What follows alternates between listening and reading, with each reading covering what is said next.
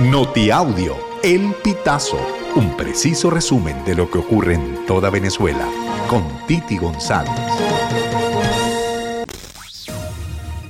Bienvenidos a una nueva emisión del Notiaudio El Pitazo del 8 de diciembre del 2023.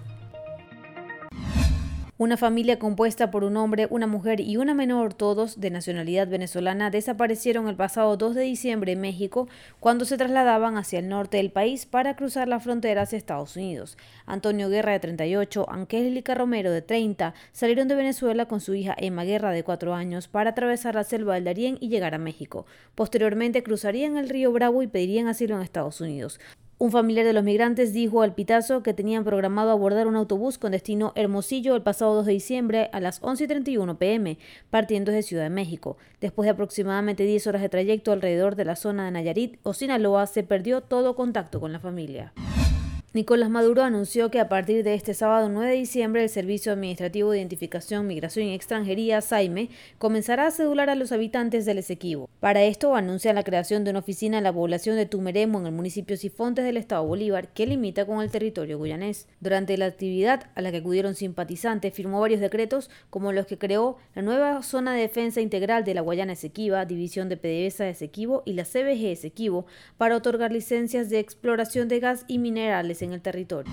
Esposa del presidente de Súmate, Roberto Abdul, afirma desconocer su paradero. Escuchemos. Ayer vine, vine a preguntar aquí a esta sede del SEBIN, fui a Plaza Venezuela también y no, no sabemos, no tenemos idea, él no está aquí, hoy volví, hoy sí me dijeron que eh, él estaba bajo la eh, a disposición y control del SEBIN, pero que no, no me dijeron dónde estaba, no me dijeron si estaba aquí, eh, si estaba en, Plaza Venezuela, si estaba en otro sitio, no, no, no me dieron en ningún momento este, validación y certeza de su paradero.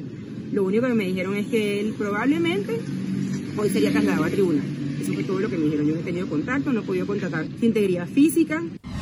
A partir de este lunes 11 de diciembre se inicia una nueva ruta comercial desde el aeropuerto Batalla de Araure de Acarigua hasta el Simón Bolívar de Maiquetía. Las operaciones las ejecutará la aerolínea Blue Star, una empresa de vuelos charter conocida por sus itinerarios hacia el archipiélago de los Roques. La información fue confirmada por las autoridades regionales y por la propia aerolínea, quienes han desplegado un anuncio a través de redes sociales.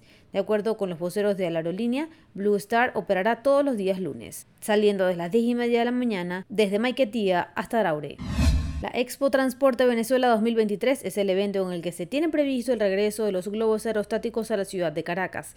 Estos dispositivos estarán en una exhibición que organiza el gobierno de Nicolás Maduro en el Parque Simón Bolívar en La Carlota desde este viernes 8 hasta el próximo domingo 10.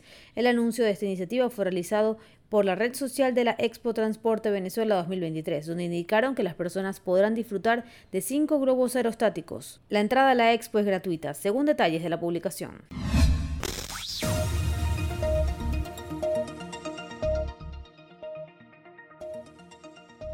Amigos, así finalizamos. Si quieres conocer más informaciones, ingresa a elpitazo.net.